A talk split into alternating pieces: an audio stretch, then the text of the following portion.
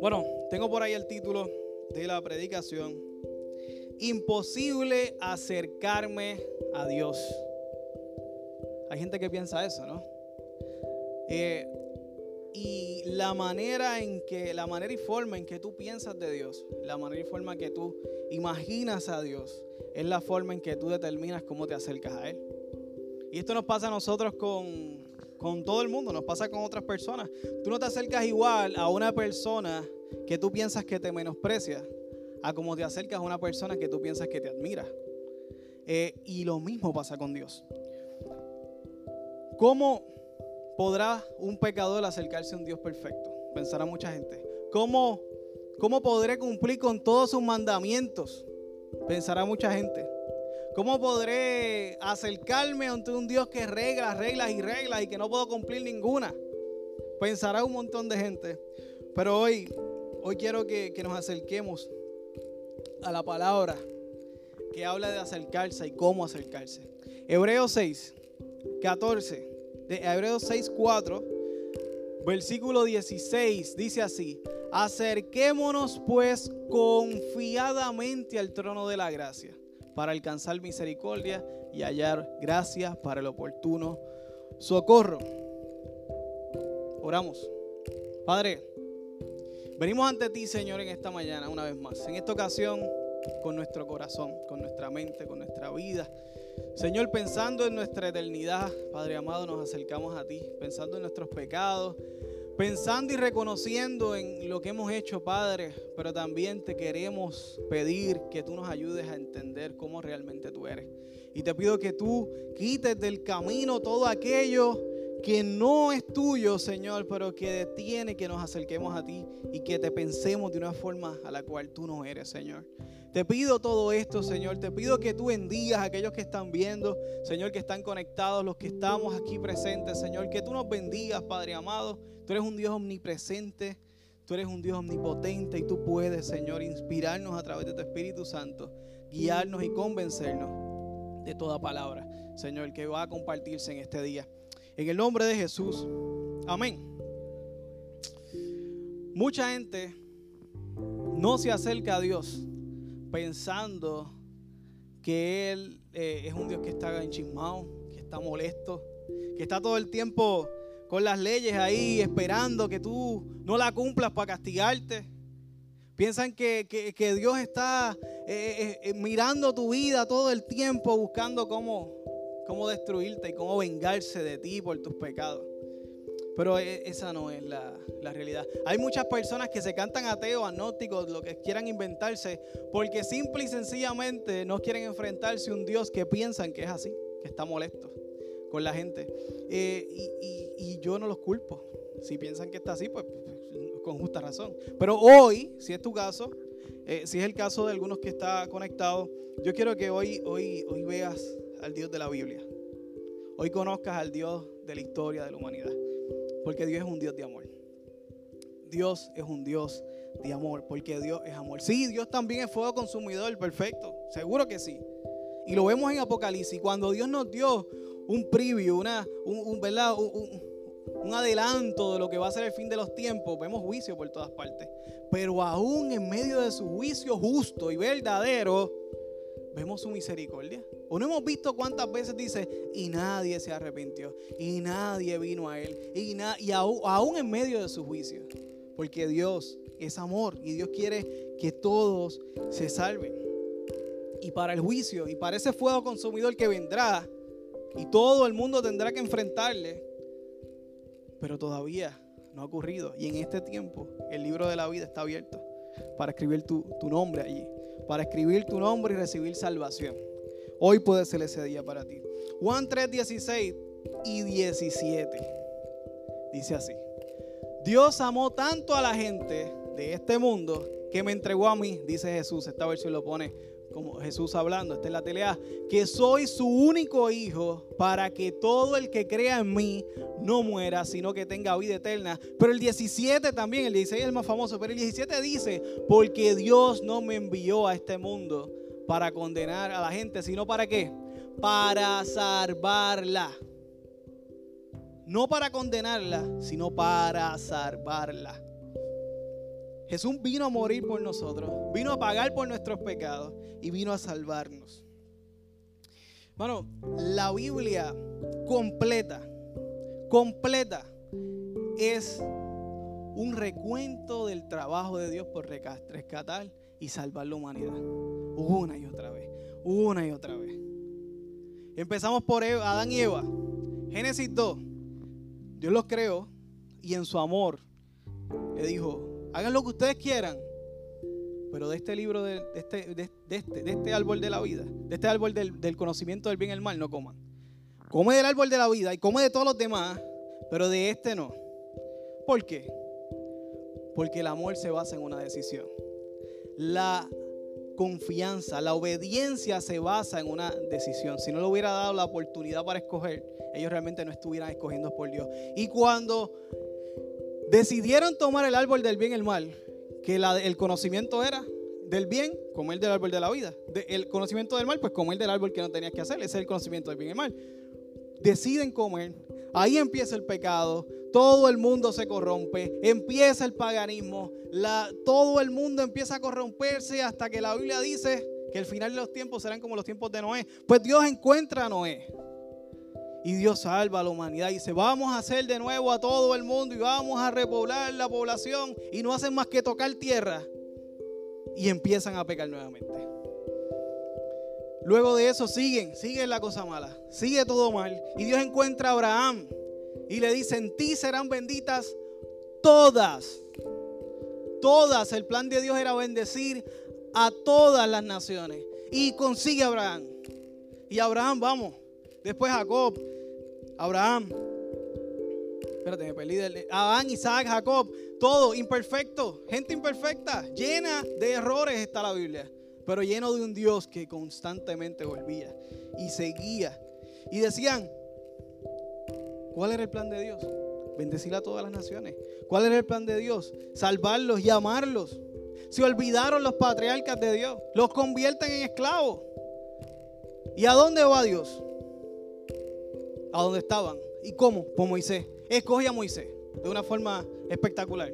Levanta a Moisés para rescatar a su pueblo otra vez. Me olvidaron, los hicieron esclavos, perfecto. Pues vamos de nuevo con ellos, vamos a salvarlos. Y va Moisés y los rescata por amor a Dios. Y Dios por amor a su pueblo. Y no hacen más que pasar el mar rojo y vuelven de nuevo a pecar, a corromperse. Y Dios dice, perfecto, está bien, pecaron otra vez, pues vamos, voy a hacer un pacto de amor. Y no hacemos, no bien terminando el pacto y tienen que romper las piedras donde estaba escrito el pacto para, que, para poder darle otra, porque es que también en el proceso de hacer el pacto de amor también se apartaron de Dios. Y no hace más que llegar a la, tierra prometida, que Dios le tenía un espacio y todo para que ellos estuvieran allí. No hace más que morirse Josué. ¿Y qué pasó? empiezan de nuevo a corromperse el pueblo. Y Dios le dice, pues mira, ahora te voy a levantar jueces y sabes que los voy a llenar de mi espíritu. Dice la escritura. Lo voy a llenar de mi espíritu. Eso no quiere decir que eran perfectos. El libro de jueces va de mal en peor.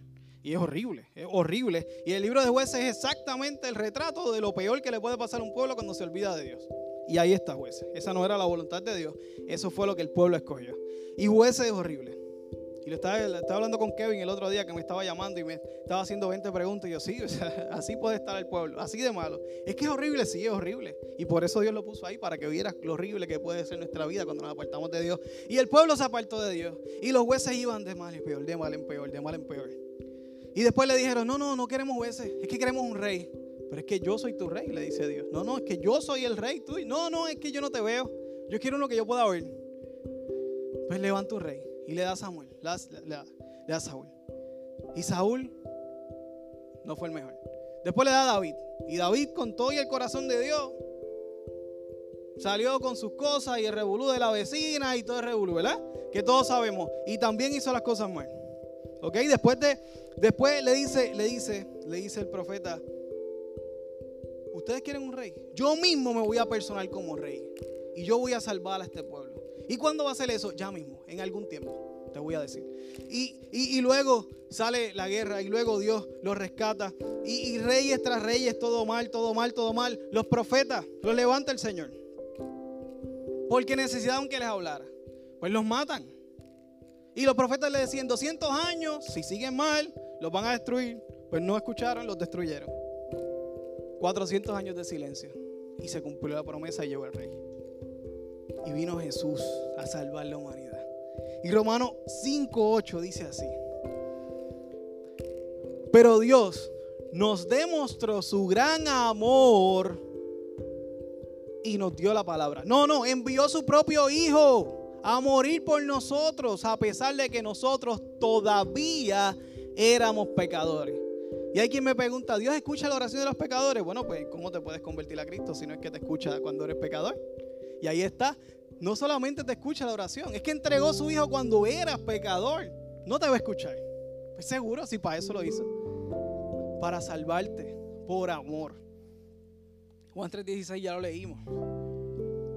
Vino el mismo Hijo de Dios a morir por nosotros, a resucitar, a hacerse rey, no de los que vivían en el siglo I, de todos nosotros. Ellos esperaban que fuera rey de, de ese grupito. No, no, es que el plan de Dios era ser rey en el corazón de todos nosotros hasta hoy. Dos mil años después. Sigue siendo el rey de nuestros corazones. O Dios no es el rey de tu corazón. Amén. Y nosotros, siendo el último grupo de todo este, de esta historia, que veremos a Dios. El último grupo de personas que en la historia de la humanidad podrá ver su venida. Yo espero verla pronto. Cristo viene pronto, por si acaso no lo sabía. Y, y, y Dios viene a rescatar su pueblo. Y Dios viene a buscar todo lo que se había perdido. Y nosotros le veremos. Y nosotros somos el último grupo. Después de aquí, ya estudiamos en Apocalipsis lo que viene. El fin de los tiempos. Y todo lo que va a ocurrir después, ¿verdad? Pero ese es el Dios de amor. Y todavía hay quien piensa que Dios está esperando para darte un latigazo con sus mandamientos. Si Él quisiera hacer eso, Él tiene que esperar a que tú te acerques a Él. ¿Realmente Dios tiene que esperar a que tú te acerques a Él para castigarte? Pues seguro que no. Lo puede hacer a distancia. Él es Dios omnipotente. Es más presente porque Él puede estar ahí contigo y castigarte y aplastarte y morirte, si, matarte si eso es lo que Él quisiera, pero eso no es lo que Él quiere. Ya vimos que Él lo que hizo fue un acto de amor por ti. Así que ya vimos que Dios es un Dios de amor. Vimos el Dios de la historia completa de la humanidad, desde la creación hasta hoy, donde Dios manifiesta su amor y el intento uno por otro de rescatarnos. Así que Dios no está sentado con las dos piedras de los mandamientos, leyendo, ok, checklist, no, no. Dios es un Dios que quiere acercarse a ti. Tanto que quiere estar dentro de ti a través de su Espíritu Santo. Tan cerca quiere estar Dios de ti, que quiere estar dentro de ti. Y sí, Dios me quiere cerca, pero es que sus leyes y su Biblia y su palabra y sus mandamientos me alejan. Realmente la ley de Dios nos aleja de Dios. Y quiero contestar esto. Y derrotar esa idea de Satanás porque es una idea diabólica. Y quiero leer directamente de la escritura por dos razones. Primero porque al yo leerte esto, la Biblia dice que si tú escuchas lo que yo voy a leer, tú vas a tener más fe. Eso lo dice la escritura. Y segundo, porque cuando el diablo, el Satanás, vuelva a decirte y a confrontarte que tú debes estar lejos de Dios porque no cumple su escritura, tú te acuerdes de esto. ¿Ok? Y no quiero que Satanás vuelva a engañarnos utilizando la misma palabra de Dios como excusa para alejarte de Dios. Esto que vamos a leer ahora, quiero que lo grabes en tu mente, porque esta es la razón por la cual existe la escritura. Y si yo vengo donde ti a desahogarme, que no me siento digno, tú le dices, mira, tú me dijiste que me acordara de esto y tú me lo acuerdas a mí, ¿está bien? Romanos 7. Vamos a leer. Dice así, cuando yo todavía no conocía la ley. Esto es Pablo, el apóstol Pablo, el que escribió más de la mitad del Nuevo Testamento, casi la mitad del Nuevo Testamento. Dice esto, cuando yo todavía no conocía la ley, vivía tranquilo. No conocía la ley, yo vivía tranquilo, pero cuando conocí la ley me di cuenta de que era un? Un gran pecador. La ley le hizo entender que era un gran pecador y de que, y que, viví, de que vivía alejado de Dios. Fue así como la ley, que debió haberme dado la vida eterna, más bien me dio la muerte eterna. ¿Tengo otro? podemos decir entonces que la ley viene de Dios y que cada uno de sus mandamientos es bueno y es justo. Por más que crezcamos como iglesia, por más que crezcamos madura, en forma en nuestra madurez espiritual, por más que crezcamos como ministerio y todo lo que podamos llegar a hacer, que yo creo que Dios lo puede hacer y lo va a hacer. La ley está para recordarnos que no importa cuán maduro estemos, necesitamos de su gracia. Y la ley está para recordarnos cuán gran pecador somos. No para alejarnos, sino para acercarnos a Él. Para recordarnos lo mucho que necesitamos a Dios. Así que cuando tú encuentres esos versos y te choques con esos versos a 100 millas por hora que te, que te, que te revelan lo pecador que eres, porque va a ocurrir, por favor, no te dejes engañar como Eva y creerle al enemigo. El enemigo tiene poder en tu mente si tú le crees y si tú le prestas atención. Pero si tú le dices, escrito está, la Biblia está, para recordarme que soy un pecador, es cierto, tiene razón en eso. Pero está para recordarme de que Dios me amó, hizo todo lo posible, todo lo posible. Llegamos a la muerte y hasta la muerte fue a buscarnos para amarnos y salvarnos. Así que la Biblia no te acerca a Dios, te recuerda lo mucho que necesitas estar cerca de Él. La ley y los mandamientos no te, no te alejan de Dios, te recuerda lo mucho que necesitas estar cerca de Él y que necesitas de su gracia. Amén. La Biblia es el medio, el, el medio a un fin, a un fin mayor. No es el fin en sí mismo. La Biblia sí es útil para enseñar, redarguir. La Biblia nos enseña, la Biblia es vida. Y entra a lo profundo de nosotros. Y la Biblia nos ministra y la Biblia nos da fe, pero no es un fin en sí misma. Y esto es un tema delicado. Tenemos que tener cuidado porque podemos idolatrar la Biblia misma. Y yo quiero que invitar a Jesús a que sea él quien lo explique mucho más claro. Quiero ver qué dijo Jesús en este tema. Vamos a leer. Juan 5, 39, 40. El 40 dice, ustedes estudian la Biblia con mucho cuidado porque creen que así alcanzarán la vida eterna. ¿Saben a quién le estaba hablando? A los separatistas a los que separaban los puros de los impuros, a los que separaban los que eran más religiosos de los menos religiosos. Separatista es el significado de la palabra fariseo. Separatistas. Y le, dijo así, ustedes creen, ustedes estudian la Biblia con mucho cuidado porque creen que así alcanzarán la vida eterna. Sin embargo, a pesar de que la Biblia habla bien de mí, dice eso, ustedes no quieren creer en mí para alcanzar la vida eterna. La escritura Debemos estudiarla, pues seguro que sí. Una dieta diaria, desayuno, almuerzo y comida si es posible. La Biblia nos enseña el camino, nos enseña la historia y nos enseña el Dios de la historia. Pero es para acercarnos al Dios de la historia, no es solamente para conocer al Dios, es para relacionarnos con Dios. No sirve de mucho conocer la historia completa si no te acercas al Dios de la historia. Porque la Biblia está. Cuando Jesús le dijo a algunos, no te conozco. Nuestra relación personal con Dios es primero. Y sí vamos a estudiar la escritura para saber cómo es que le agrada que hagamos las cosas. Tiene sentido. Así que, para alcanzar la vida eterna, no tienes que ni conocerlo todo y mucho menos cumplirlo todo. Primero es que no vas a poder. Nadie ha podido y no creo que tú puedas. Solamente Cristo pudo. Así que ya lo hizo, no tienes que volverlo a hacer. No tienes que hacer nada. Solo tienes que venir a Cristo tal y como estás. Tal y como estás, puedes venir a Cristo hoy. Y Él te va a recibir Olvídate que no sabes. Lo que tienes que saber es que a través de Él es que llegas al cielo. A través de Él es que tienes vida eterna. Eso es lo único que tú tienes que saber y creer en Él. Y creer que es cierto. Creerlo con tu corazón y serás salvo. Me encanta, eh, lo pone más claro aún en Juan 14, 23. Dice así, si, él, si alguien me ama, también me obedece. Jesús lo dejó bien claro.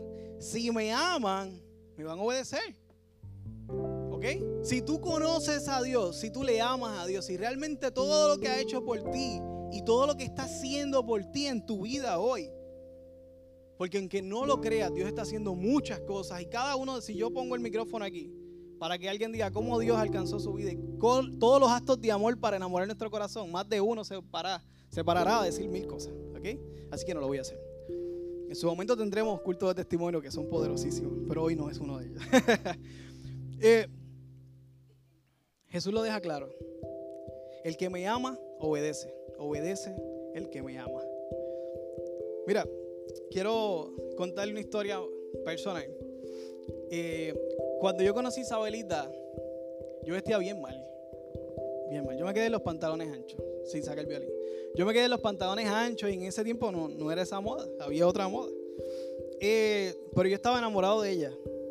Así que fue con, una, con su mejor amiga, que se convirtió en mi mejor amiga. Si tú quieres conocer, amar, conquistar el corazón de una persona, ama lo que esa persona ama, pues yo amé a su amiga. Eh, y, y, fuimos a Paxson, anuncio no, no pagado. Y en Paxson eh, me dijo, mírate ese pantalón. Era lo que se denomina skinny. Para mí era totalmente incómodo, además de que eran bien caros. Y era el 10 veces más de lo que yo estaría dispuesto a pagar. Y me medí el pantalón. Me sentí bien incómodo. Y les confieso que hasta un poco afeminado. Eh, porque no era mi estilo. No era mi estilo. Eh, ¿Y sabes qué? ¿Qué terminé haciendo? Lo compré. Lo compré. ¿Por qué ustedes creen que lo compré? Para agradarle a ella.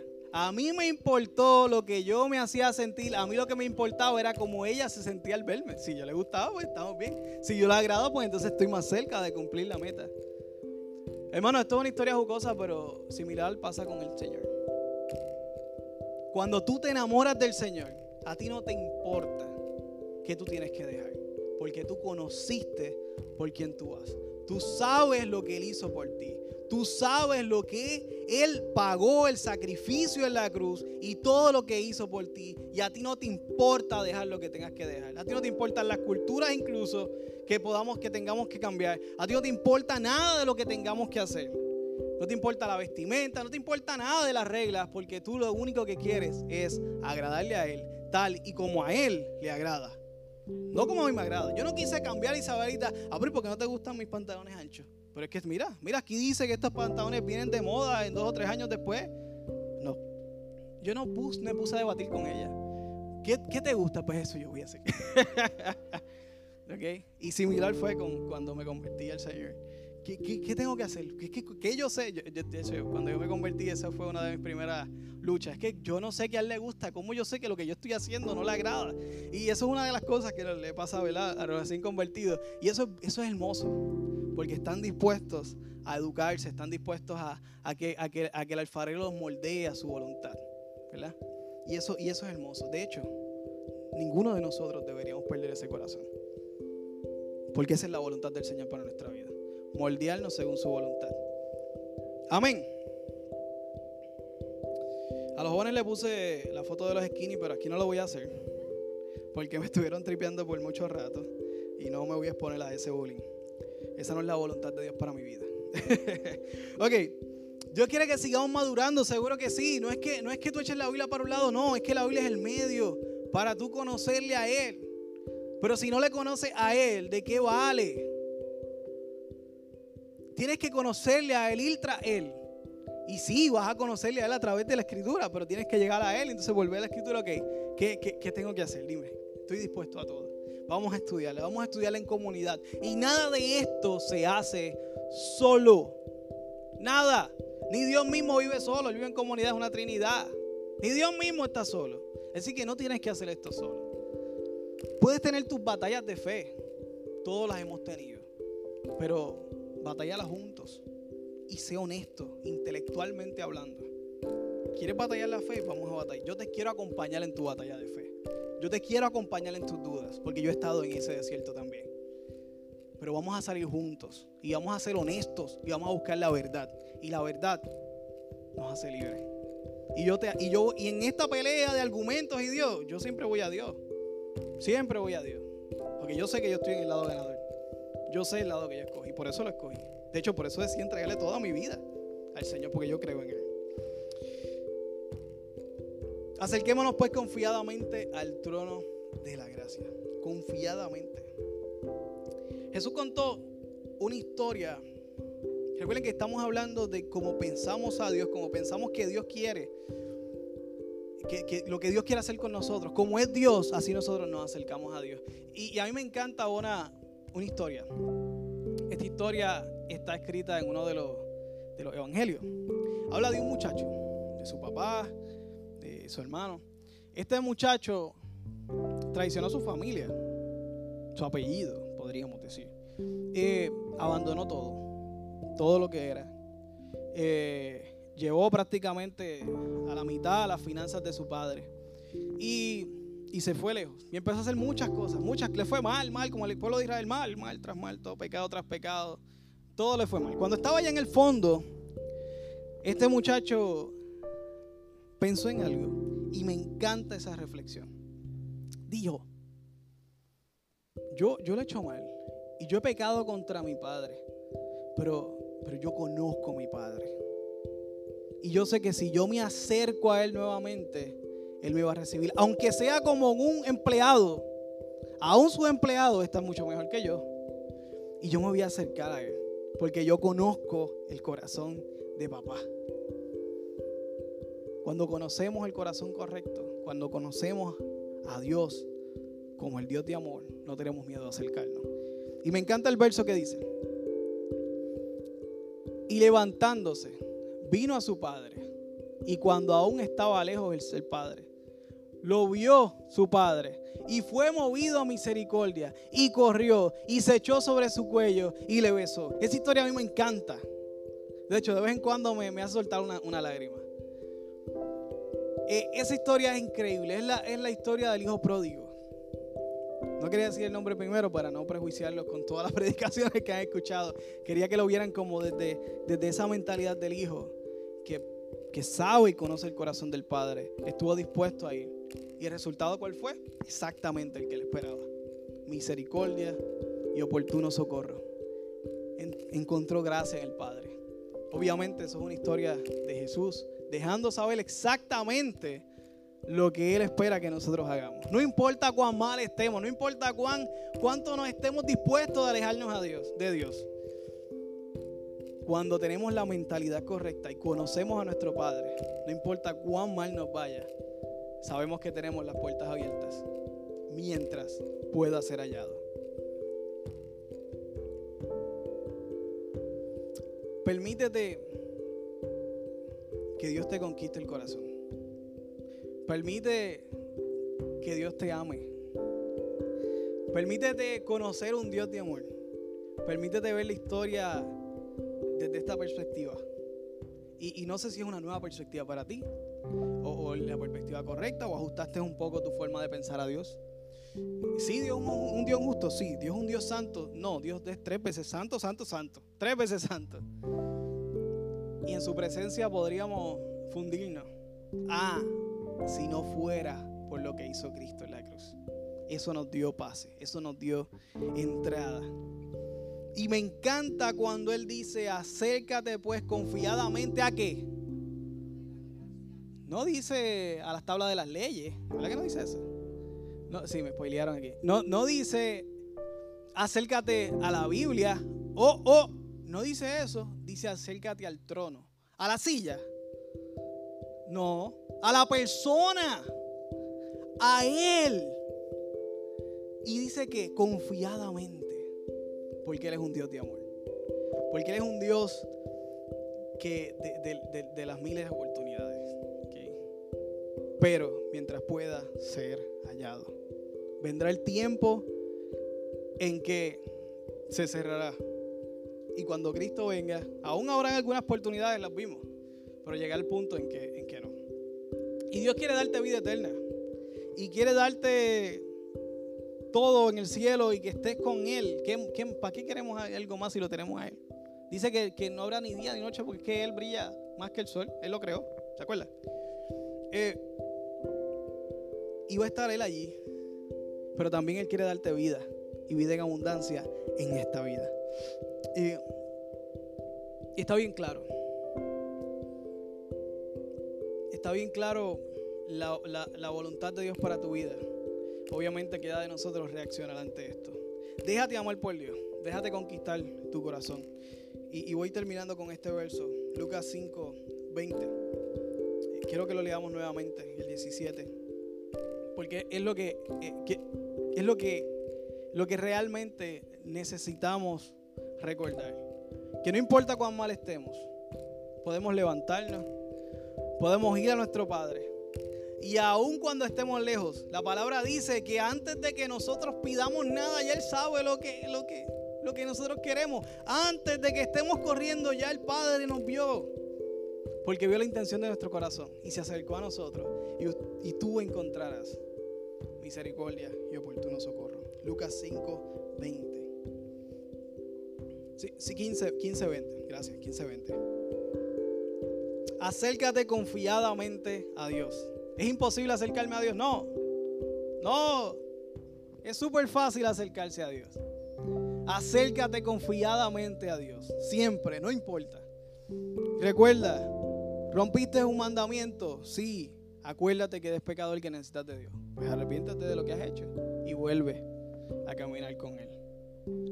Y la Biblia sí habla de confesar nuestros pecados con otras personas. Sí habla de eso, hay mucha bendición en eso. No todo el mundo sea sabio, sea juicioso. Pero sí, debe tener por lo menos una persona a la cual tú estés dispuesta a, confiar y, hablar eh, con esa persona.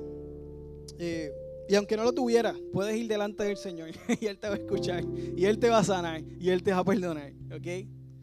Eh, acercamos confiadamente a Dios. Hoy, hoy es un día para acercarnos. Hoy es un día para amarle y dejarle y dejarnos ser amados por Dios.